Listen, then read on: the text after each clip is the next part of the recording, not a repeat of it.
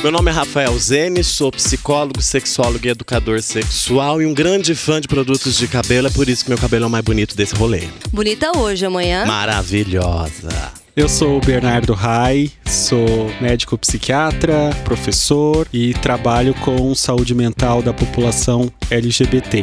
E É bonita. ah, eu achei com desdém esse seu é bonita. É muito Achei também, bonita. Achei, achei bem, fra- Obrigado. bem fraquinho. Eu só acho que em alguns momentos a senhora exagera na maquiagem. Eu sou a Marina Zanetti, sou psiquiatra e sexóloga e sou a fada da parafilia. Gente, o que, que é fada da Safadinha! É a safada da parafilia. Eu sou Ana Luísa, eu sou psicóloga, mestra em sexualidade feminina e sou a pessoa mais séria aqui do grupo, então por favor não façam piadinhas. Até parece. Seriamente comprometida. É. Eu sou Tereza Imbruçu, sou médica ginecologista e obstetra e É uma santa. É só o nome. Ah, mas a voz, o tom de voz é quase angelical. Um anjo, gente. Eu tô sentada ao lado de um anjo. E ela não Sim. fala palavrão, gente. Uma safada, um anjo. É uma deusa, uma louca, uma, feiticeira. Tem homossexualismo, tem feitiçaria, tem tem prostituição. prostituição, tem de um tudo aqui. No ar, o podcast do Coletivo C. Bom dia, gente amiga, gente inimiga, boa tarde, boa noite. Bem-vindos a mais um episódio do Coletivo Ser. Boa madrugada, porque boa sempre é bom madrugada. alguém que, né? O Rafael não pôde vir hoje, quem tá aqui é a Carolina Ferraz. Oi, Carolina. A gente tá Gente, a minha rica. voz tá um pouquinho diferente, tá uma voz rica! Mas sejam todos bem-vindos. E aí, pessoal, se apresentem. Atendendo a pedidos, nós vamos nos apresentar sucintamente novamente. Então, eu sou Bernardo, sou psiquiatra. Eu sou a Marina, sou psiquiatra também. Eu sou a Ana Luísa, sou psicóloga. Tereza, ginecologista. E Rafael, sou psicólogo e sexólogo. É isso aí, gente. E sobre o que que é o nosso episódio de hoje? Hoje, pessoal, falaremos sobre ciclos de resposta sexual. É isso? Eu acho Isso que é mesmo. isso. Correto? Ah, antes de mais nada, eu queria mandar um beijo para o Uruguai. Beazinha! Beijos, beijos. Besito, besito. Besito, besito, suave, suavecito. Olha, gente. Maria Ó, primeira José. bolsa do dia.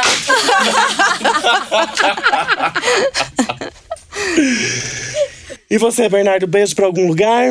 Eu tenho alguns pedidos de beijo, então beijo Dublin. Dublin é uma cidade, não é o nome de uma pessoa, tá? Então, beijo Dublin. Ah, fala o nome da pessoa. A Bela, minha prima, mora lá. Belo, Vi- Belo, ó. Beijo Vicenza, minha outra prima mora lá, Heloísa. E eu queria mandar também um beijo. Pra tua irmã, que ela é nossa fã. Ah, é! Mariana! Beijo, Mariana. Ela é nossa super fã. Continue mandando nudes. Não, Ah, ela é, não. desculpa. Ela é beijo só. Desculpa, beijo. É... Eu Que também mais? acho válido a gente mandar um beijo pra minha prima Júlia, Oi, Júlia. que hoje beijo. falou que tava escutando a gente, que se identifica muito com a Tereza. Tereza, Tereza. Tem fãs. Quem, Tereza é quem nossa- não se identifica com a Tereza? Tereza é Eu. a nossa star. Ah, tá. Um beijo, Júlia. E é isso, eu queria também mandar Um um, beijo pra Noruega. pra Nioak. Um beijo, Nioak. Ribeirão Preto também, fazendo lá sua marcação. Eu quero mandar um beijo pra Ponta Grossa. Olha, Paraná. Borrasópolis. Faxinal. Beijo, minha cidade Faxinal. natal. Beijo pra minha amiga Dani, que ela também é super fã aqui do nosso podcast. Beijo. Beijo, Dani. E é isso, porque já, a gente já mandou um beijo pra É, todo já tá mundo. mandando beijo pra, Pra pra muita galera. gente. Vamos lá, vamos, com- Mas, vamos gente, começar o que serve aqui. Exatamente, mas é pelo beijo que começa todo o nosso episódio. Ah, é verdade! Tá, então, a gente vamos tá fazendo só continuar. uma preliminar. Ah, é verdade. Olha! Ó, Hum, Tudo casando, tudo casando. casando. Bom, antes da gente começar, tem a história dos sininhos, likes, estrelinhas e onde a gente tá. Então vamos lá. Você pode nos seguir, acompanhar, assinar, fazer o que quiser, pedir orações também. então, a gente está no podcast Apple, estamos no Spotify, Deezer, Speaker. speaker e a gente tá pedindo encarecidamente pro Google deixar a gente. Mas não liberaram a gente ainda. Ainda não libera, esse pessoal não libera pra gente. Google, libera a gente. E aí, ó, segue, assina, curte. No da Apple, dê cinco estrelinhas. Somos cinco pessoas, uma estrelinha pra cada um. E é isso aí. Então agora. E façam download dos nossos episódios. É só por download que ganha beijo, tá? Só fica a dica. Bom, pessoal, comecemos a, a, então a, a explicar o que, que é um ciclo de resposta sexual. Tereza, Eu acho que antes da gente explicar fase por fase, eu acho interessante a gente dizer por que, que existe essa, essa divisão. Tudo começou por estudos observacionais e é interessante a gente falar dessas fases, às vezes assim, de uma forma didática, para que a gente consiga é, compreender de onde vem a, a origem, às vezes, de algumas disfunções. Essa divisão do ciclo, do que, que acontece é, em cada etapa de uma resposta sexual, às vezes ajuda a gente a identificar é, quando tem uma disfunção e o que, que a gente pode fazer, como que a gente pode atuar tentando melhorar essa disfunção. Historicamente, a gente tem um casal, quem estuda sexualidade certamente já ouviu falar, que é Master e Johnson. Eles estudaram de uma forma observacional. Então, eles pegaram em média de uns 300 mulheres com 300 homens, viram mais de uns 10 mil cenas de, de sexo. Sim. E nessas cenas, eles começaram a observar o que, que acontecia. Desde o primeiro encontro entre esses casais, como que o corpo de um homem cis e de uma mulher cis se manifestava durante o encontro sexual, a excitação, o que que vinha depois da excitação, que eles começaram a classificar o que, que seria um orgasmo ou não. É interessante porque até mesmo a forma como eles fizeram isso. E eles publicaram a resposta sexual humana em 1966, mais ou menos. Logo depois vieram outras pessoas estudando esse e observando esses ciclos de resposta sexual humana, até mesmo os relatórios Kinsey, que, que veio um pouco depois, porque Master e Johnson, eles, eles descreveram muito a biologia, eles escreveram muito uma resposta eh, corporal àquilo tudo. E os relatórios Kinsey vieram depois explicar como que era esse comportamento sexual né? Ou, ou até mesmo ah, como era ah, no social esse comportamento sexual. E Posso aí, fazer um adendo? sim, vamos lá. É, uma coisa que eu acho interessante é que an- antes de Master Johnson, a sexualidade era considerada é, algo não científico, né? E que era é, entre quatro paredes e que não merecia uma atenção de ciência em cima disso. E Master Johnson é, apareceu para observar dentro de um ambiente hospitalar, dentro de um ambiente de pesquisa, o que acontecia durante a relação sexual. E aí eles foram vendo que existe um padrão, que algumas etapas aconteciam em todas as pessoas e começaram a quantificar isso. Né, os batimentos cardíacos, é, o tempo de cada processo da relação sexual. E aí isso de fato foi se tornando algo científico e que caberia uma intervenção médica em algum momento em algo dessa, desse ciclo que não estivesse acontecendo ou que fosse é, Acho que é a primeira insatisfatório. vez que eles desvinculam, né? Perguntar se Da- foi a primeira vez que sistematizaram o estudo. É, desvinculada ao processo reprodutivo. Isso. Hum, focaram numa questão Focaram de no prazer. Na questão do prazer sexual mesmo. né? Eles chegaram a desenhar, mais ou menos, como que seria essa resposta. Né, que seria aí a fase da excitação, e aí onde eles descrevem o que, que acontece tanto no genital quanto no extragenital, de resposta a essa excitação. Depois seria a fase aí do, do platô, e aí chegando até o pico máximo, que seria o orgasmo. E aí é interessante que com o passar dos anos, vem a Kaplan, com outros estudos e ela introduz a etapa do desejo.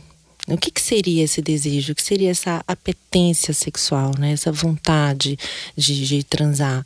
Essa fase do desejo vai ajudar muito, porque assim, na verdade é uma complementação a tudo que, que foi observado por Master e Johnson. E seguindo aí depois, a gente, no, no ano de 2000, mais ou menos, a gente tem a Rosemary Basson, que começa a ter uma outra visão. Uma visão não. É mais recente e é o que mais a gente hoje usa quando a gente dá aula, quando a gente vai falar de sexualidade, né? O que mais a gente tenta explicar essa resposta sexual humana. E a Basson, ela começa a introduzir um, um aspecto mais emocional a toda a resposta corporal que já tinham visto antes. E a Basson, é, uma grande contribuição é que ela pega esse desejo que a Kaplan já, já havia demonstrado, já, já havia falado sobre, e ela divide esse desejo em desejo espontâneo e um desejo responsivo. Então, o que, que seria isso? Ela observou que em alguns casais, às vezes o desejo parte do nada, parte do, do natural, parte do espontâneo. Em determinados casais, esse desejo só surge depois de algum estímulo, depois de uma motivação. Então, por isso que recebe o nome de desejo responsivo. Ou, às vezes, você pode pensar assim, um desejo receptivo, que você está recebendo aquele estímulo e aquele estímulo vai é, deflagrar alguma, algum processo de excitação quando fala assim, aí já vem na minha cabeça alguma coisa, tipo, tomar um vinho, sabe? né? Fazer uma carícia. Ir numa balada, coisas nesse tipo. Eu acho que uma coisa interessante é que a Basson começa a. Ela introduz, na verdade, no meio do ciclo de resposta sexual, o conceito do ser biopsicossocial, né? Sim. Ela entende a parte biológica, ela considera a parte biológica e ela considera a parte social e psíquica do momento daquele. Então, uma das coisas que, que eu acho que é interessante também falar, que não é só o casal, né, que responde, que é responsivo ou não é responsivo, também faz parte do tempo e do como eles estão naquele momento. A fase de vida desse casal. Sim, porque ela justamente coloca que em relacionamentos de longa data, né, mais de, de cinco anos, que o ciclo dela caberia mais, porque estaria de fato preservado o desejo responsivo e nem sempre o espontâneo, que mesmo que o desejo responsivo apenas esteja presente, se não houver sofrimento para nenhuma das partes, não há algum, não há nenhuma patologia nisso. É, e isso assim, trazendo para a parte prática, é algo que a gente vê bastante, né? Porque às vezes você atende pessoas que estão num relacionamento de longo prazo e essas pessoas chegam a questionar se existiria algum algum desejo, eh, se perderam um desejo ao longo do tempo. E muitas vezes é isso, o desejo espontâneo que às vezes fica um pouco mais aquecente, né? Um pouco mais adormecido ali. E o, o que o Bernardo brincou aí falando do vinho, da fantasia e tal, isso é interessante porque isso é a motivação. E essa motivação muitas vezes pode ser uma memória, pode ser um tipo de toque, pode ser um, um tipo de cheiro, pode ser um, algo mais emocional, pode ser algo mais é, de intimidade, mais subjetivo, né? mais subjetivo né? do que necessariamente o, o pegar, o tocar, o, o, o, estimular de forma direta. E é interessante também que nesse ciclo da Basson, ela dá um, um espaço para a gente entender que a excitação ela também tem um lado subjetivo, né? Uhum. Um lado objetivo, porque isso também é comum, por exemplo, falando de, de, de, uma mulher cis, né? Tipo, ah, eu não me sinto excitada, mas eu percebo que minha vagina está lubrificada né? Uhum. Que seria aí uma, uma das, das etapas aí da, da excitação. Então, é, ela não se sente de uma forma engajada ali, ela não se sente de uma forma é, emocional envolvida ali, mas o corpo está respondendo. E o contrário também é possível. E o contrário né? também é possível. Uma excitação subjetiva presente, porém sem, sem lubrificação, sem lubrificação por exemplo. Sem... Tá. Então, eu só queria fazer uma intervenção nesse momento, que eu acho que a gente falou um monte de coisa, um monte de coisa técnica. Boa, vamos e, voltar para algumas. E que eu acho que é bom a gente fazer um resumão. Então vamos ver se, se eu entendi. Antes de tudo, sexo era para procriação, não era visto como algo científico e não se sabia muita coisa a respeito. Freud deu uma tentada ali, né? Uhum. Deu uma. Mas não conseguiu grandes grandes reconhecimentos científicos Isso. na época. Ele né? começou por uma questão mais de sexualidade ainda, né? É. Não uhum. olhando o sexo, o sexo como não é, é não o sexo em si. Né? Exato. E aí vieram o casal, lá veio o casal. Ah, vale Master salientar, Johnson. gente. É um casal É. hétero cis. Exato. que avaliaram vários casais e Hétero vários cis. héteros cis, vários casais. Ele é, era ginecologista, tá? Hã? Ele era ginecologista, E ela era o quê? sexóloga. Já Na naquela época, né? verdade, é, ela era. No começo, ela era secretária dele. Sim. Assim, ela não tinha uma, uma, uma formação. Nossa, só. Abrão! Senta que lá vem a história. Adoro esses bafos da ciência. Vai lá, Mar, conta pra gente. E Vocês não assistiram o seriado? Não. Verdade, Master of Sex. Isso, Master of Sex. Já fica a dica. É. E aí, e assim, ele, eu acho que eu até falei disso no outro podcast. Ele era assim, muito obsessivinho, tímido. Então ele não conseguia convencer as pessoas a participarem dos estudos. E quem entrava nisso era ela. E ela ia, ela tinha uma certa sedução, e ela convencia as pessoas a irem fazer, né? As, os Como é que era a sedução? Ah, pessoas aproveitando não, que a gente não tá. ver. Mas Mas o Rafa tá gravando. Rolou né? uma encenação. rolou uma encenação. Rolou, aqui. rolou um chururu. Aí depois ela fez um curso, acho que ela fez psicologia. E assim, acabou entrando dentro da área da, da sexualidade. sexualidade. E assim, também escreveu bastante. Isso né, em que mas- ano mesmo? 66? Isso. É, 66. Começaram em 1957, mais ou Então vamos agora Volta, voltar à linha do Volta, tempo, volta, porque a gente precisa. É, essa é uma das ideias do podcast, é traduzir as coisas, né?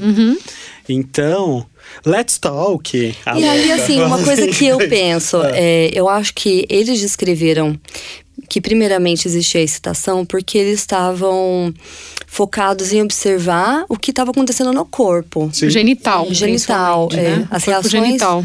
orgânicas, Fisiológicas. fisiológicas. E aí depois que foi se pensando que antes de ter aquela relação existia algo prévio que seria as fantasias sexuais ou E o desejo. aí, então, veio. Essa contribuição veio da. Da Cap- Kaplan. Da capa. Isso. Tá, então. Que é uma mulher. Também, Isso. porque muita gente fala o Kaplan. É porque, Ah, então, mas o Kaplan é o, o- um livro que é o Tratado de Psiquiatria. Talvez seja isso, por isso que falam Não é o Kaplan. mesmo. Não, Não é o mesmo. É a Ellen Kaplan, Ellen Kaplan. Que- e que ano?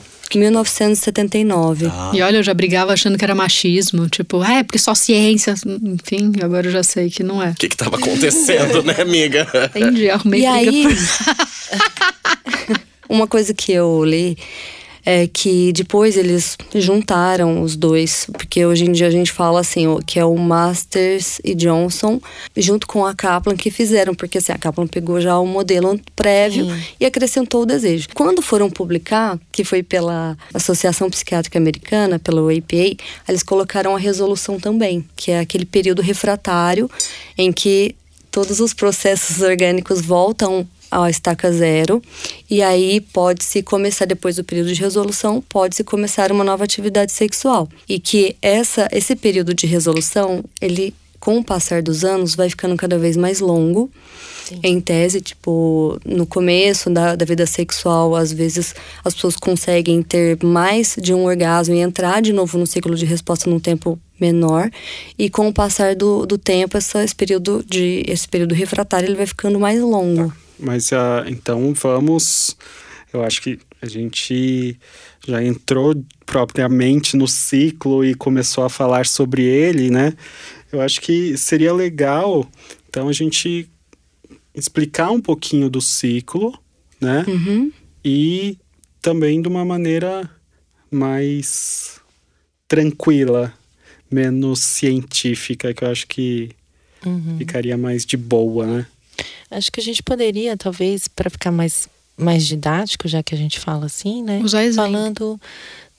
Pode ser usando exemplo, ou então falando especificamente assim de cada, de cada fase. Uhum. Exato, vamos lá. Né? E só, ah, só para frisar, né, mais uma vez, que quando a gente estava falando, né, sobre o ciclo, quem pesquisou, não pesquisou e tal, a gente falou cis hétero, cis hétero. Então já tiveram outros episódios em que a gente explicou isso, né? O que então olhem o eh, olhem não ouçam, né, o episódio de rótulos, letrinhas e tal e que ficou é muito bom. né? Ótimo. Muito. É. E que aí vocês vão entender isso. E essa é uma, uma discussão bastante complexa na sexologia, na sexualidade, que é o fato de, da maioria dos estudos serem realizados em pessoas cis e heterossexuais. Então, pessoas trans, pessoas que não têm atividade sexual heterossexual e ainda mais atividade heterossexual vaginal, Sim. né? Não são estudadas e a gente não sabe muito a respeito. Né? Então vamos falar do, do ciclo, né, das etapas, lembrando que a gente pode tentar transpor isso, né, extrapolar para uma vivência é, além do cis e heterossexual, né? Mas ainda não temos dados robustos e significativos sobre essa grande parte da população, né? Então, para antes da gente entrar, ciclo de resposta sexual seria então o que acontece no nosso organismo de maneira fisiológica e psicológica quando estamos é, excitados a fim de transar ou já no ato em si. É isso, né, pessoal? E qual é a importância da gente entender, estudar e, e falar sobre o ciclo de resposta sexual? Pra gente, né, como profissionais da saúde, ele é, de certa forma, um, um direcionador quando uma pessoa pode ou não vir apresentar uma queixa, um problema, né? Como também pode ser um direcionador para a gente ampliar e melhorar o prazer e, e a relação sexual em si. Uhum. É isso, né, pessoal? Sim. Então, como todo ciclo é composto por fases, e é nisso que a gente vai entrar agora. Qual que é a primeira fase do, do ciclo de resposta sexual? Desejo.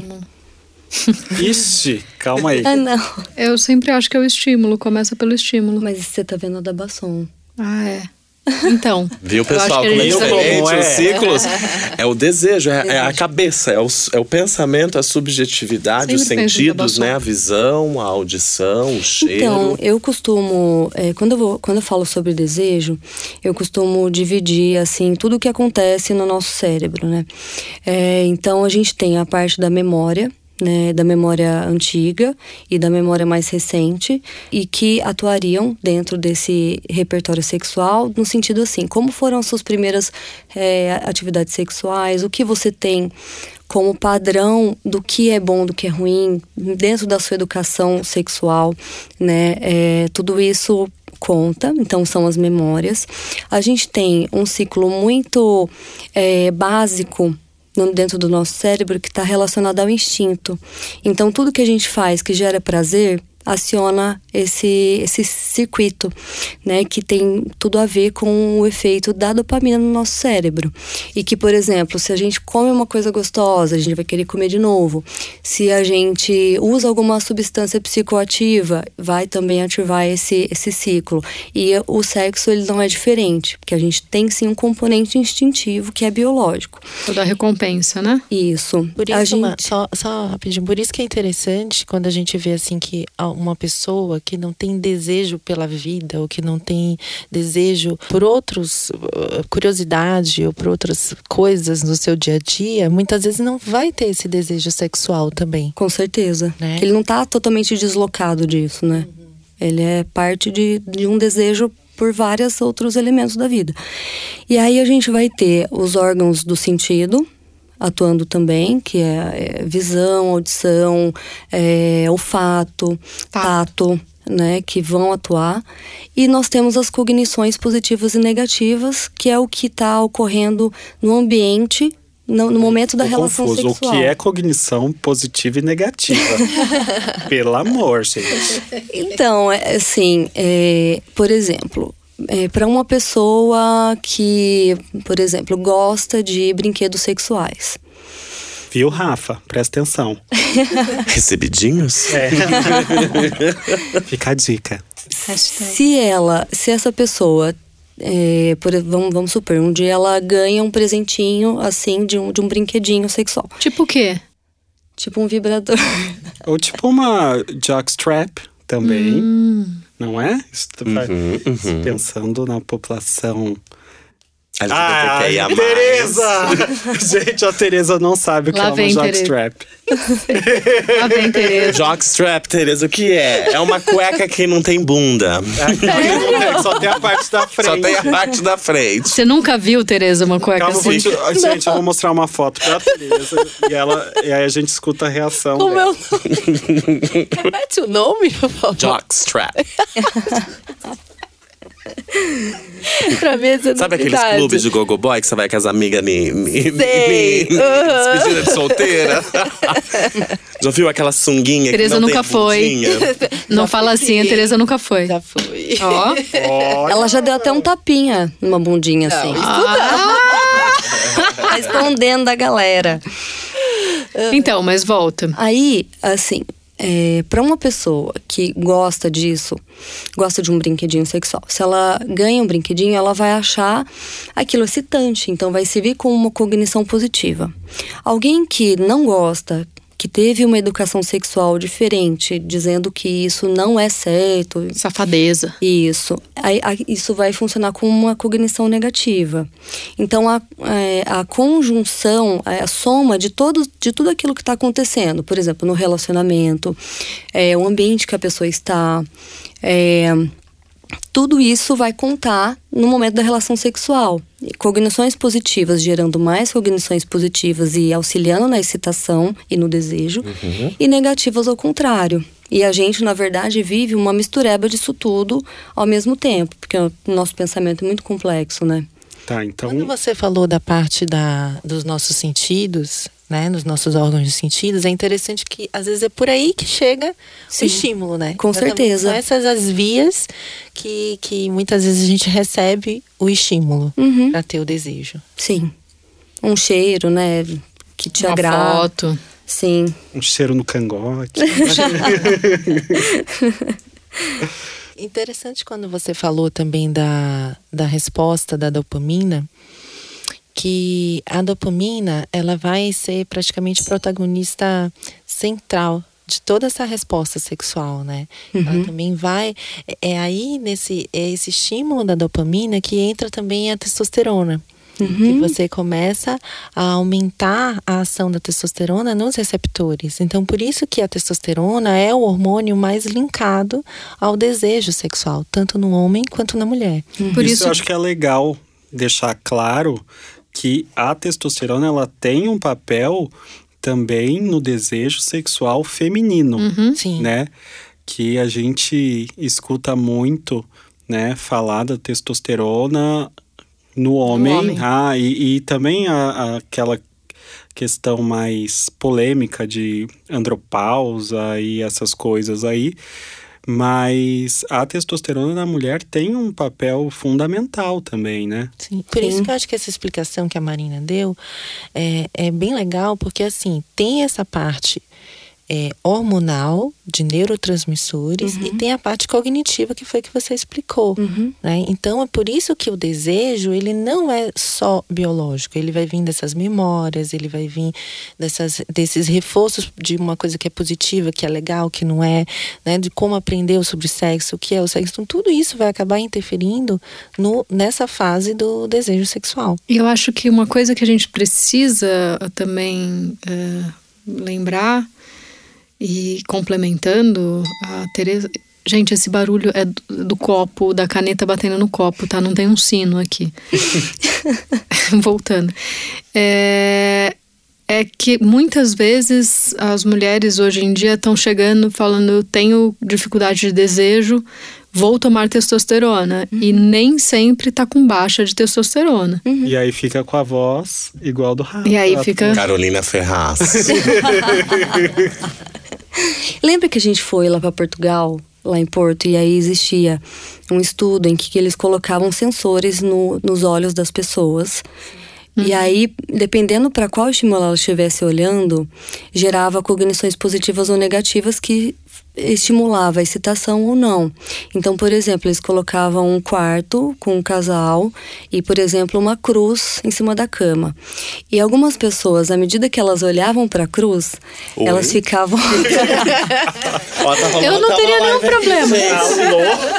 Eu não teria nenhum problema com Jesus. então mesmo enfrentar a igreja. Vamos lá. Sim. Madonna tá aí pra isso. Damares e abstinência, simbora. e aí? E, e, E aí, e resultados dessa? Então, algumas pessoas ficavam, Nem ligavam. Ficavam menos excitadas ao olhar para a cruz e outras pessoas ficavam mais excitadas ao olhar para a cruz. Então isso é muito individual. Confusa. Sim. Vocês lembram vem a, Gente, mas Jesus não tá em todas as partes. não tem isso. é aqui- malhadíssimo, né? Não, mas não tô falando nem isso, mas a questão da. Pensando em algo mais BDSM aí, Sim. tem uma questão de. Do sofrimento, não, e de da, ver o outro da crucificação, sofrendo. não a crucificação histórica, né? Mas de você ficar preso Sim. e disponível, né? Então, Uhum. Sim. Que interessante. É, é, é interessante que, por exemplo, a fase do desejo é uma fase que em estudo científico é muito difícil você ter como mensurar. Né? Você vê que a fase da excitação já é mais fácil. Principalmente quando a gente pensa no pênis, que você vai ter uma ereção ou não do pênis, né? Na mulher você vai ter lubrificação ou não, mas desejo, como que vai mensurar esse desejo em estudo Sim. científico? Então, uma das formas é essa que você falou, né? Que a gente até viu lá no laboratório de fisiopatologia sexual da Universidade do Porto. E tem também é, estudos com ressonância magnética, em que são colocadas as pessoas dentro de salas e são passados filmes eróticos e o como, o quanto que essa energia né, no- na ressonância magnética vai para que setor do cérebro e aí a gente vai ter os núcleos que estão mais associados ao desejo, não? Mas não deixa de ser algo subjetivo, né? A maioria do- dos estudos científicos utilizam questionários de sexualidade, então é algo subjetivo. é que Com a gente certeza. tenta tornar obje- objetivo, Objetivo. né? E a gente sempre acaba esbarrando na educação, né? Na educação sexual daquela pessoa, que vai falar ou não o que, o que ela tiver excitada, não excitada. Sempre, sempre a gente esbarra. É a fase mais difícil de ser pesquisada, né? A do desejo, porém, nos consultórios é a fase que mais apresenta queixas. Verdade. né? Sim. Sim. A gente vai entrar depois mais disso dos- das problemáticas, mas é muito comum. E normalmente a avaliação inicial é até um pouco complexa, porque você tem que avaliar desde o estado emocional, se está com a presença ou não de psicotrópicos, se está fazendo uso ou não de substâncias, se, como é que estão os níveis hormonais. Aí entra como é que, qual que é a tua relação com o sexo, qual é essa, as associações que você cria e por isso a importância também, né? Acho até legal para a gente passar para os nossos ouvintes que a ideia desse, desse episódio, gerando em torno de algo fisiológico e biológico, é para falar: olha, meu, se você está tendo dificuldade, problema, é, tem alguma queixa. Podemos ter respostas na ciência, podemos ter profissionais para ajudar, porque é investigativo, é minucioso, né? E, e bem detalhado a, a questão dessa resposta sexual. É, e o que eu mais vejo na prática, é, principalmente trabalhando com mulheres, é uma dificuldade imensa de erotização. Né, que é justamente você desenvolver fantasias que você pode, inclusive, usar durante a relação sexual como elemento de cognição positiva. Sim. Né? Captando cognição positiva dentro de um, daquilo para te levar à excitação. Se permitir, né? Eu acho que isso, isso é uma grande questão, principalmente para as mulheres que a gente atende, para as mulheres cis, principalmente. Se permitir se erotizar, se permitir ter desejo, se permitir buscar coisas novas, outras fantasias, sair do padrãozinho. Que é uma das formas de explorar o desejo, né? Eu acho que quando você comentou que o desejo é uma fase complexa e difícil de ser estudado, inclusive, é, é o que a neurociência ainda tenta no, explorar e, e tenta investigar o famoso desejo psicanalítico, né? Como que eu acho que cabe muito nisso. Na, na minha opinião, é uma soma imensa e gigantesca de fatores que constrói esse desejo. Memória, experiência, curiosidade, fantasia. E, e, e, essa resposta do desejo é uma resposta que pode mudar ao longo da vida, né? Quando Sim. a gente pensa assim, muda com o tempo de relacionamento, mas muda com a fase de vida que a pessoa está. Então, é, os referenciais mudam, as relações mudam, sim. Né, se passa por algum problema de saúde, algum uh, eh, uso de medicação, né, alguma cirurgia, se de repente essa pessoa está pensando na mulher cis, se essa pessoa está amamentando, se ela está gestando, se ela está no puerpério, Nossa, se puerpério, que inferno. Gente, falo, falo aqui por, de categoria que inferno pro desejo, puerpério, puerpério, nossa. Desejo? Então, que, que, que, que é isso, né? Alô, pra sexualidade em si, qualquer Torta coisa. de morango imensa. então a gente tem que ter esse olhar também quando uma pessoa chega no consultório com uma queixa, em que fase de vida ela se encontra, o que está acontecendo por volta daquilo tudo. Porque às vezes tem uma explicação fisiológica que a gente pode até orientar de uma forma para se adequar ou tal, mas existe uma explicação fisiológica, né?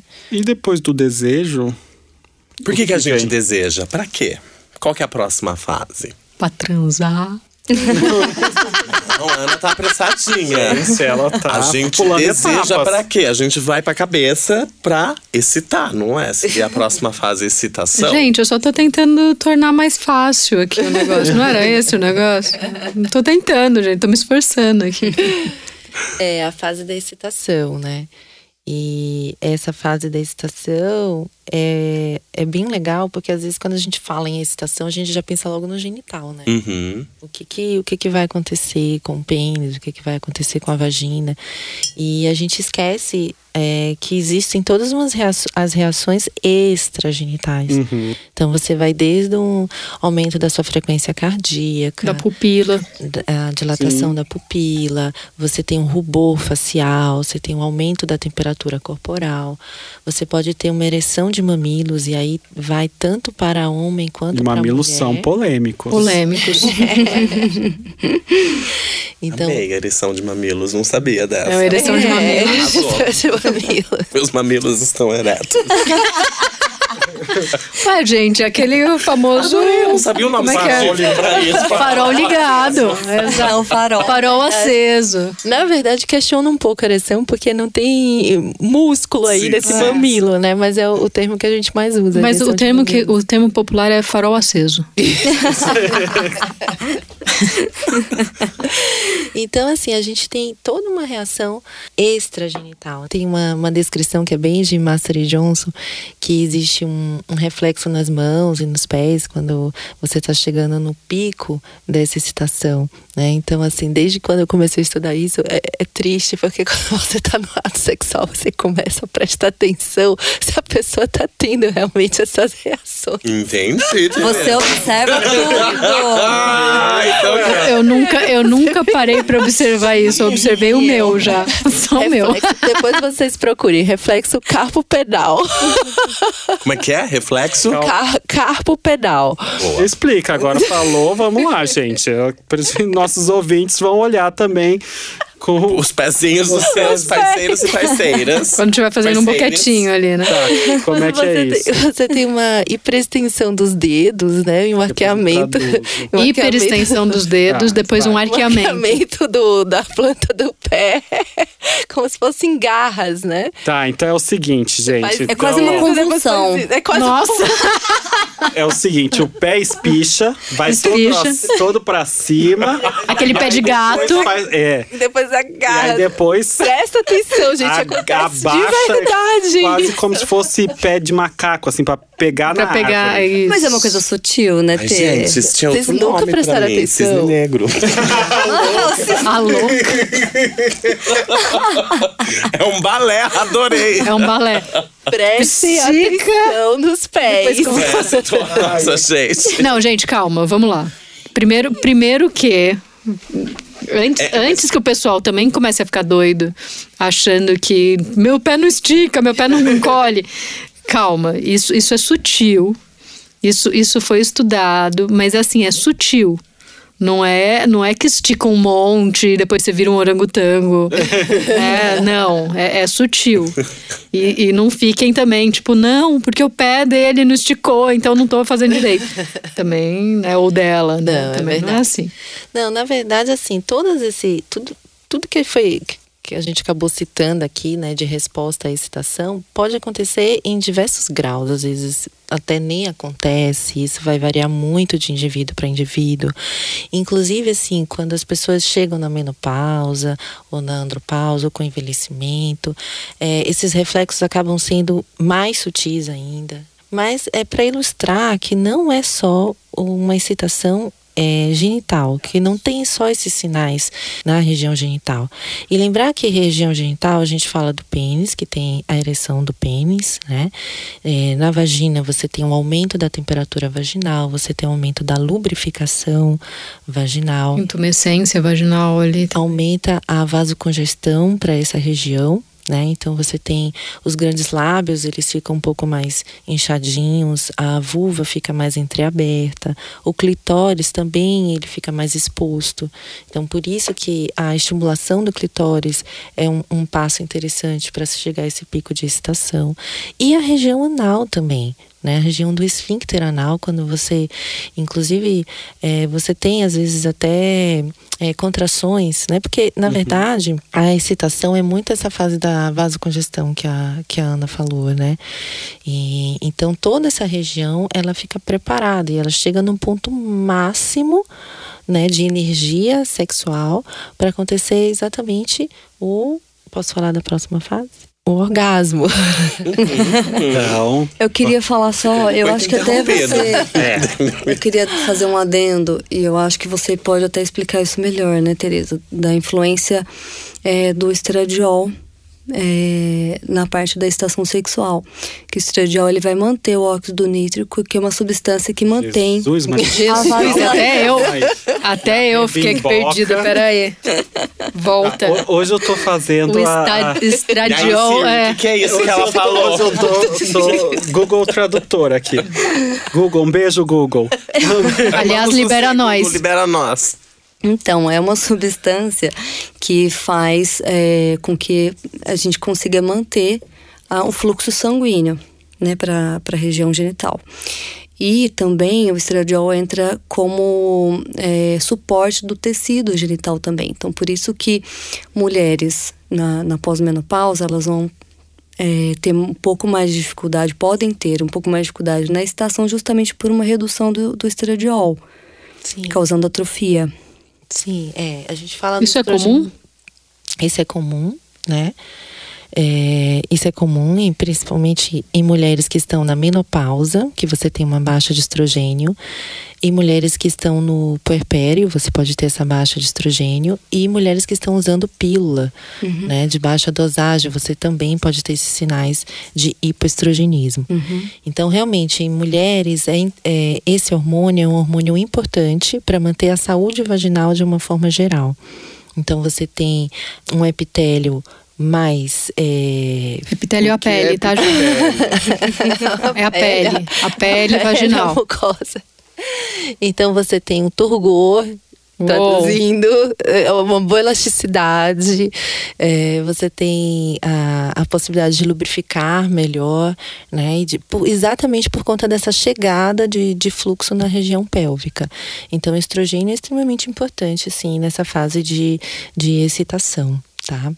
É interessante porque eu acho que o ato sexual, a gente, principalmente que a gente falou de desejo, de excitação, a gente pode resumir bem é, na fantasia e fricção. Né? Isso. Que seria o, o, F de fantasia, que seria um F muito maior, que entraria nessa parte do desejo, e o F menorzinho, que seria de fricção. E essa fricção é, é esse, esse estímulo, esse, esse contato né? Uhum. Com, com, com o corpo. Então, essa é a fase da excitação. Ok. E depois, então vamos lá. Desejo, excitação. Ah, só uma coisa que eu lembrei. O quê? Em relação a, a estudo científico, já que a gente falou que, como era complexo o, a questão do, de estudar o desejo, a excitação acaba sendo mais fácil né? Porque você pode medir, por exemplo, a temperatura vaginal. Você tem uma cápsula que é o fotopletismógrafo, que você coloca essa cápsula dentro da vagina e aí você pode medir o fluxo vaginal, você pode medir a temperatura vaginal. Você tem um anel também que você coloca no pênis e aí você consegue medir o quanto que esse pênis fica ereto. Então, geralmente essa fase de excitação, é, até quando a gente lembra do Viagra, por exemplo, né, que é muito usado quando se pensa na disfunção erétil, na impotência. Então, por quê? Porque às vezes é mais fácil mesmo você estudar essa parte. Né? Então é Sim. mais fácil você pensar em medicação, em alguma droga que, que vá favorecer. Tá? Uhum. Pronto. Só falando em anel, é, é também conhecido como Cock ring. Cock ring. Mas ela, a ginecologista usa no consultório? Não sei. Depois, depois a gente pergunta pra Tereza. é, depois da excitação, tem alguns autores, se eu não me engano, que sugerem que teria um platô. Master, e, Master, Master Johnson. Johnson e, e, outros que sugerem que a gente já entra no orgasmo. Uhum. Certo? Era essa. Sim, e algumas pessoas se identificam de fato com é, essa ideia de, de existir um platô, e outras pessoas já percebem uma excitação crescente, crescente, crescente, que leva ao orgasmo. Então, isso pode mudar como percepção individual. Uhum. Então, vamos. Então, começaria o desejo, a pessoa. Então, algumas pessoas iriam para excitação, excitação, excitação, excitação, excitação, platô, or orgasmo. orgasmo. Teriam um platô? Ou não teriam um platô? Algumas pessoas têm e, e outras, outras, não. não. outras não. Então, essa é uma questão interessante. E aí, uh, a gente já vê que mesmo na biologia, na fisiologia, existem variações, uhum. né? É, que eu acho que é legal a gente deixar claro, assim, para para os nossos ouvintes, queridos ouvintes, né? Nossos coletivers. Coletivers. os nossos coletivers, que uh, se você não você acabou de ouvir e começou a rememorar suas últimas é, transas, e você começou a falar, essa foi a fase do desejo, essa da excitação. Ixi, não tenho platô, vou no médico porque o negócio não tá certo. Então. Médico, não tem o platô. Não tem o platô. Médico, não tem o platô. Alô. Quero exame pra ver se tem Alô, platô. como é que faz exame pra platô? faz exame pra platô. Eu acho muito boa uma frase que é: na prática, a teoria é outra. Exato. I agree totally. Então, refazendo o ciclo: desejo, excitação, platô, platô sim ou não. Isso. E? Orgasmo e resolução. Calma aí, gente. Não, vamos fazer de novo. A, que orgasmo foi esse? Calma que. Ah, eu também achei. Eu tava né? aqui todo Meia empolgado, boca foi esse, fazendo. Foi fingido. Isso aí foi aquele. Foi Ah, fingido. Não teve, não teve, ó, o pé de orangotango.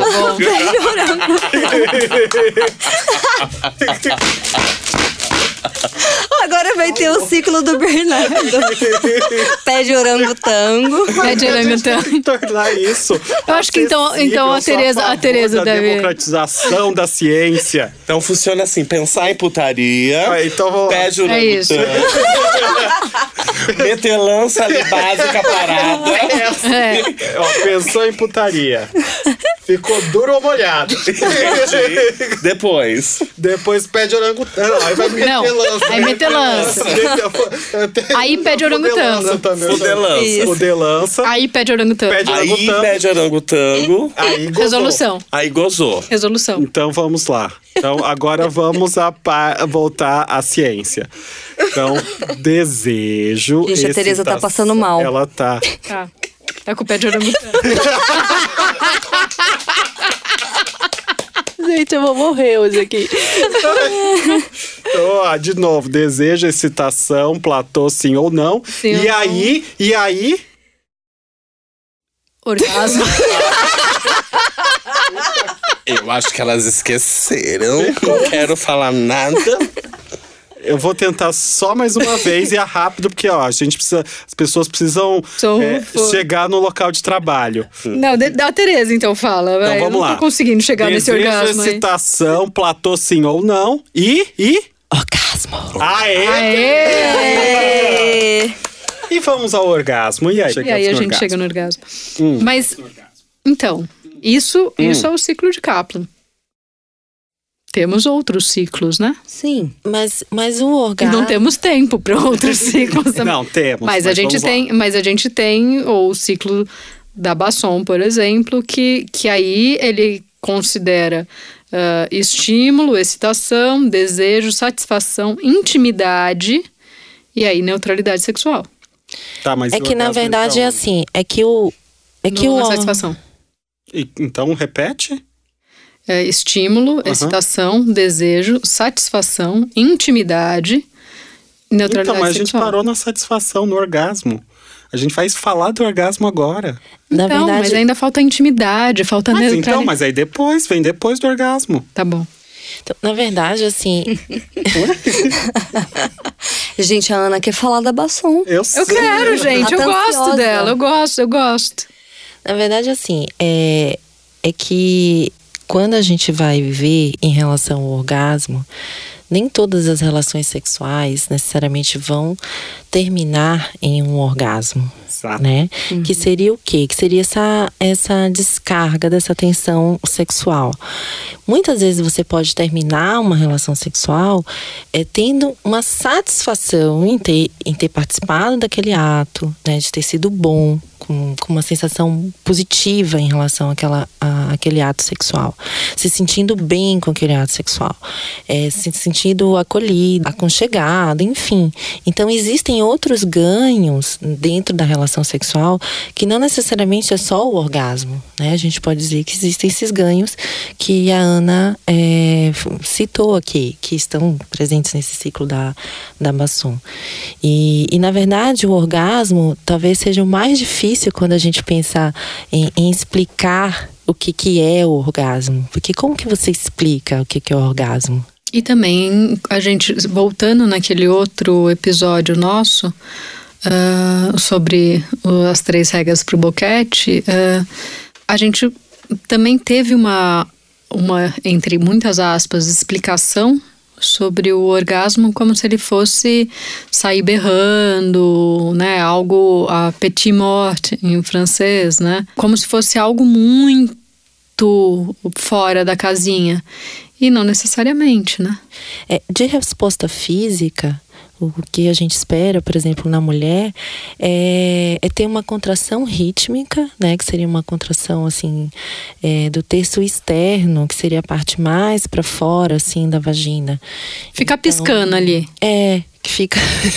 é bem isso. Que fica piscando ali, essa parte externa da vagina. E também a região anal. Né? Então, também você no esfíncter ali, externo, ali na região anal, você também tem essas contrações. São contrações que dão essa sensação de, de prazer também. Mas, é, por exemplo, quando você vai para mulheres que estão numa menopausa tardia, muitas vezes esse, essa contração ela já não é tão intensa. Então, você tem contração, mas é uma contração rápida, é uma contração fugaz. Aquela mas, contração. Ah, É, mas é, mas é. Não deixa de ser, não deixa de ser E prazeroso. aí vem a, a questão que, que a você estava falando é, do entendimento, porque é do prazer, sim. né? Porque a gente não pode limitar o prazer em uma relação ao orgasmo. Sim. Então, não é incomum a gente ouvir pessoas que. Eu e o Rafa, por exemplo, que a gente atende bastante homens gays e bissexuais, homens que são passivos, que não gozam, e aí eles vêm se sentindo culpados. Alguns se sentem culpados porque não conseguem gozar, mas eles ficaram satisfeitos sexualmente, Vem né? a intimidade. Exato. E aí, mas também tem os que se sentem assim, ó, tipo, eu preciso gozar, senão não valeu. E tem os que ficam chateados porque gozaram. Então, eu já, já tive pacientes que ficaram mal por causa disso, e aí vem a, a, a relação que cada um tem com o sexo, né? Porque talvez eh, ele não quisesse gerar uma intimidade para Uhum. ele o ato, o gozar, o ter o orgasmo é, gera uma intimidade muito grande, né? E a expectativa também do gozo do outro. né? Ah, sim, essa é uma queixa constante que a gente escuta. Eu acho até legal de abordar, desconstruir o conceito de orgasmo, porque quantas vezes eu escuto, ah, Rafael, daí eu olhei a camisinha, não tinha nada lá, ele não gozou. Daí Eu falo, mas como você tem certeza? Ah, porque não tinha líquido. Não, mas como você tem certeza que o orgasmo dessa pessoa, ele ejacula? Né? Desassociar que o orgasmo não é ejaculação, não é o gozar. Eu acredito que é a soma individual de fatores que fazem você chegar naquele nível máximo, ápice ou próximo dele de satisfação, né? Sim. Que pode ou não envolver ejaculação, que pode ou não envolver esse gozar.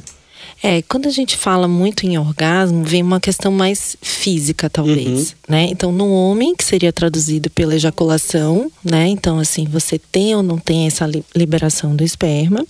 E na mulher, que é algo que não é tão visível, né, que o, o parceiro ou a parceira ela não, não, não consegue muitas vezes identificar. Então, a ejaculação é algo muito visível, é muito exposto. Já o orgasmo é, com as sensações físicas no corpo da mulher já é menos perceptível. Então, isso às vezes causa um cer uma certa cobrança, uma cer- um certo desconforto. E pensar que orgasmo é uma coisa e prazer é outra. Então, o orgasmo é essa resposta física e o prazer é essa satisfação, é esse bem-estar de você estar envolvida. O que, que seria uma relação não prazerosa? Você terminar chateada, é, com vontade de chorar, se sentindo mal por alguma coisa. Então, isso seria uma relação sexual não prazerosa. E o que acontece muitas vezes são as pessoas que fingem orgasmo. Que inclusive tem. Tanto homens quanto tanto mulheres. homens quanto mulheres que fingem. Por uma expectativa de performance, de que só foi prazeroso e mostrar para o parceiro de que foi prazeroso só mesmo atingindo o orgasmo. Né? É- Então. É, é interessante porque existe muita muita expectativa relacionada a- ao orgasmo. Então tem pessoas que às vezes ficam naquela ansiedade de ter orgasmo. Tem pessoas que não querem demonstrar que estão gostando. Tem pessoas que por, por um autocontrole né? E, e, e não conseguem liberar, porque o que, que seria também uma outra uma outra tradução do que seria o orgasmo. Seria essa perda rápida de consciência, porque o orgasmo em si, principalmente quando a gente pensa no orgasmo da mulher cis, seria assim, em segundos, né? Então são, são 30 Um segundos, 40 segundos. E que envolve uma perda de controle também. Então, Sim. o que a gente vê muito na prática são pessoas que, por terem né, um, uma, um funcionamento em que elas querem ter o controle de, de tudo, né? Isso acaba, às vezes, refletindo na relação sexual, porque a- elas não se permitem perder o controle. Até mesmo demonstrar na face, porque você tam- acaba tendo também uma, uma contração de músculos da, da mímica facial. É, às vezes, então, o, o seu olhar muda, o abrir da boca muda, o, o jeito com os olhos e tal. Então, isso às vezes causa até vergonha, né? De demonstrar na face o quanto que você está gostando. Porque isso, de uma certa forma, é você estar vulnerável, né? É você se, se deixar ir. E aí a gente entra também nas questões das disfunções sexuais, né? Que eu acho que é tema para o nosso próximo episódio. Ou para os próximos. Ou para né? os próximos, porque aí tem chão. Sim. E aí, então, voltando só a orgasmo, satisfação, né? Onde a gente estava? Na satisfação. Satisfação, e aí intimidade. da intimidade. E aí depois neutralidade. Então, vamos lá. Tem lembrando dos nossos referenciais. Então, ah, dependendo do seu referencial, teria o orgasmo, passaria para resolução Isso. ou satisfação, intimidade e neutralidade, né? Ah, de maneira rápida, o que seria essa resolução ou os outros pontos aí do ciclo? É quando o corpo volta ao estágio inicial. Os batimentos cardíacos voltam ao estágio inicial. Você tem um relaxamento também do corpo. é, e É isso, e- uma sensação baixa. de, de, de relaxamento mental também, emocional. A excitação de- é, é, Diminui. E lembrando que assim, dá um soninho, né, depois. Então, aquelas pessoas que reclamam, tipo, ah, nossa, outra pessoa fica falando muito depois do sexo e tal. Se dedica um pouco mais, né, amigo? Ou amiga. Nossa. Achei agressivo. Meu Deus. Gente, o que, que é O que eu- isso? o que eu penso hoje, Eu não é que sei, hoje ela não tá boa. O que, né, tem gente que reclama, nossa, mas o fulano transa, daí vira pro lado e dorme, sabe? Também que eu é outro acho? problema. O Exato, acho? exato. Vira e dorme você primeiro, gato. Vira e dorme também. Exa exatamente Dorme isso. você primeiro que a pessoa vai ficar assim, oxi. Por isso que eu gosto. O Rafa, o que Rafa tá me entende. Tá? É o que que tá acontecendo? O Rafa me entende nessa hora. Beijo, Sônia Abrão. E uma coisa interessante que a Basson traz do próprio ciclo dela é, seria aquele o conceito de orgasmos múltiplos, né? Que é, ela diz o seguinte: que algumas pessoas conseguem reiniciar a atividade sexual, entrar de novo no ciclo de resposta e ter um novo orgasmo. Agora você vai entrar no ciclo da Basson, né? Ficou renegando a coitada até agora. Eu gosto do ciclo da Basson. Então tá, então. Voltando, então não é ciclo da Basson, tá? Vamos voltar pra resolução. Tem pessoas que têm uma, um período de resolução mais rápido e que aí entrariam já na fase de excitação. E de, de novo e orgasmo. É, e ficam ali. E fica ali naquele loop, né? Mas aí entra o fator de saúde, Exato, idade. aí é id- idade, questões de saúde, questões. Status de... do relacionamento. Exato, status do relacionamento. é, desejo também, né? Então são vários filho, os se tiver fatores. filho. Exato. vários fatores, né? Então, não importa se você é homem, mulher, cis, trans, binário, não binário, o que é importante é você entender o seu próprio ciclo, né? E se aquele ciclo te satisfaz e sa- satisfaz as pessoas que estão fazendo sexo com você, eu acho que isso é o fundamental. Então, ah, não dá pra gente teorizar muito, falar só, tem que ser isso, tem que seguir a risca todo esse ciclo bonitinho, né? Mas se para você tá funcionando e para a pessoa que tá com você ou as pessoas isso funciona, vida que segue, gente. Eu achei legal você ter usado a palavra se isso funciona pra você, porque é justamente até pro, pros ouvintes estarem se perguntando, mas por que, que eles trouxeram esse tema tão mais científico? Na realidade, é pra abrir margem pros próximos episódios, que são das disfunções, quando é importante a gente entender novamente todos esses ciclos, o seu Toda a próprio ciclo, pra ver se a você tá disfunção. satisfeito ou não, pra gente trabalhar nos próximos episódios essas é, dificuldades, só um spoiler, né? Que a maioria das disfunções e a maioria dos casos de disfunções não são fisiológicos, eles são psicológicos. Tem Então, tanto é, que, algumas ó, exceções, mas a maioria é psicológico. Tanto que é, o diag- os diagnósticos das disfunções estão no- nos manuais da psiquiatria. Sim.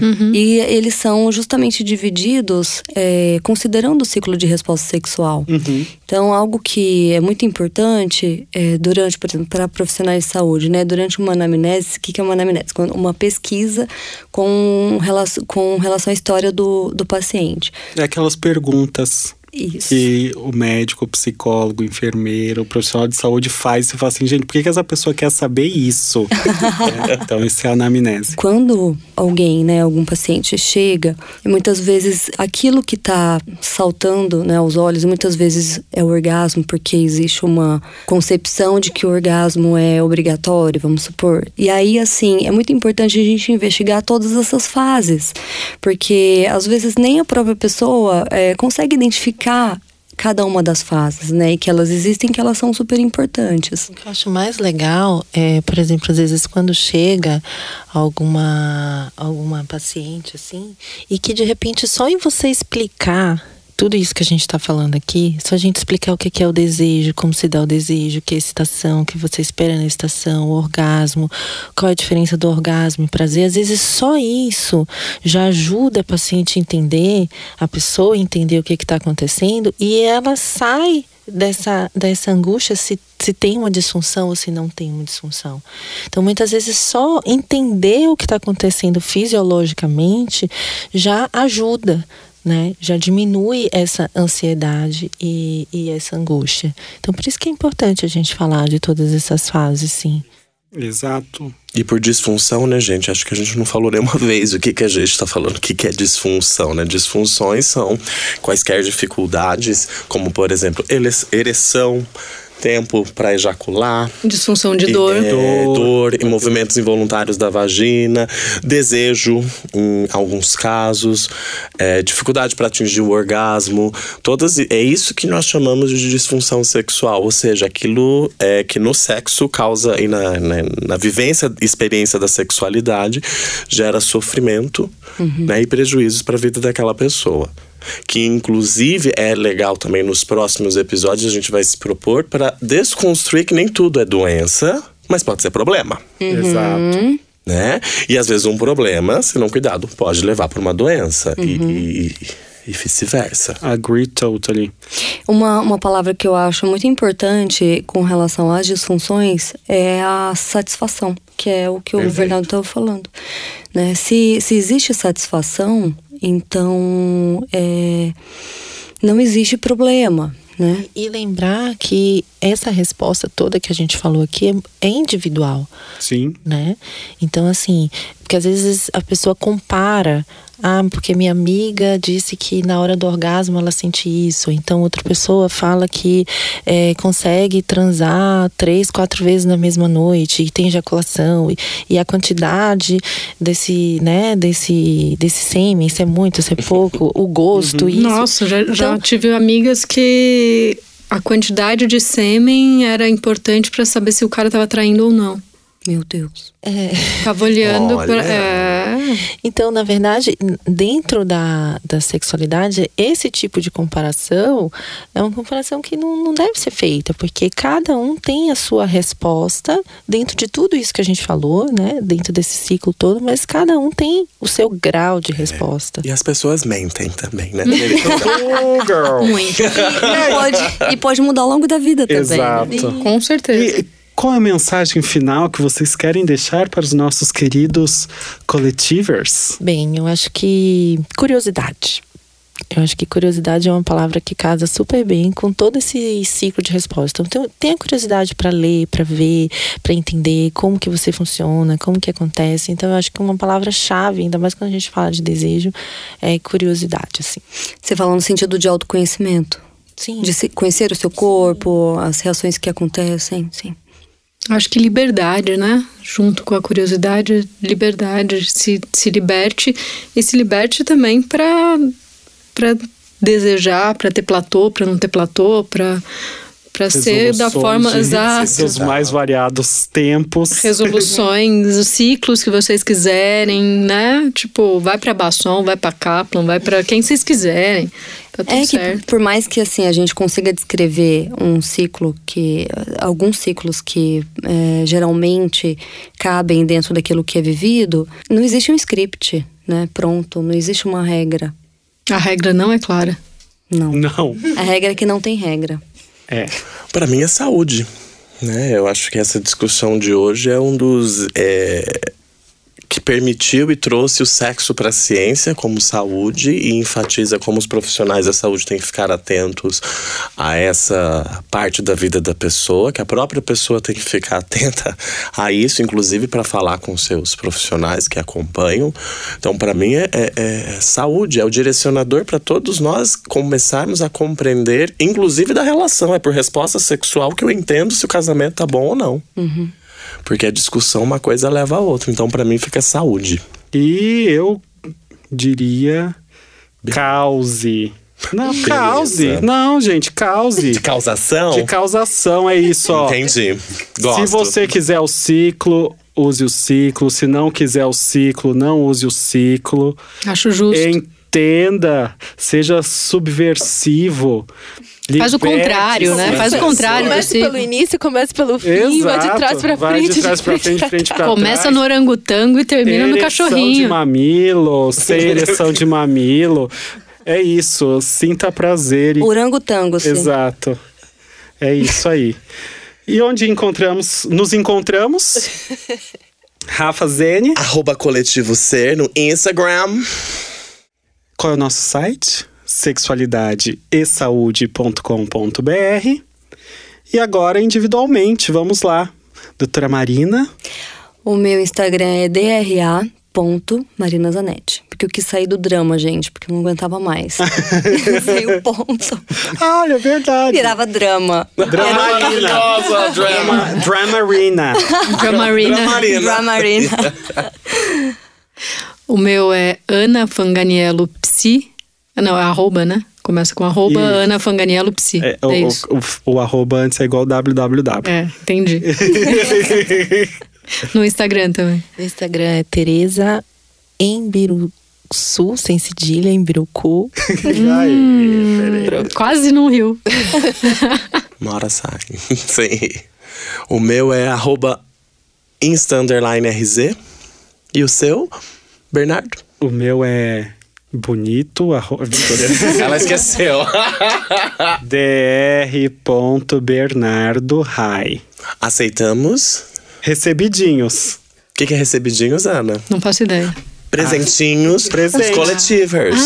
coletivers. Isso, que e a legal. gente faz Então- vídeo abrindo. Gente... Ah, entendi, Então, entendi. gente, a, a Tereza diz que aceita uma jockstrap pra, pra, pra ela ver como é. Porque ela Pra ela não ver conhece. como é, que ela Então, sei. foto pra ela entender. É isso. Muito obrigado. Sigam a gente no Deezer, Onde mais? É. no Apple Podcast, Spotify, E o? Spreaker. E Google, libera a gente. Tá, Google? um beijo. Até o próximo episódio. Beijão, pessoal. Beijo. Tchau, tchau. Beijo. Beijo. Beijinho, beijinho.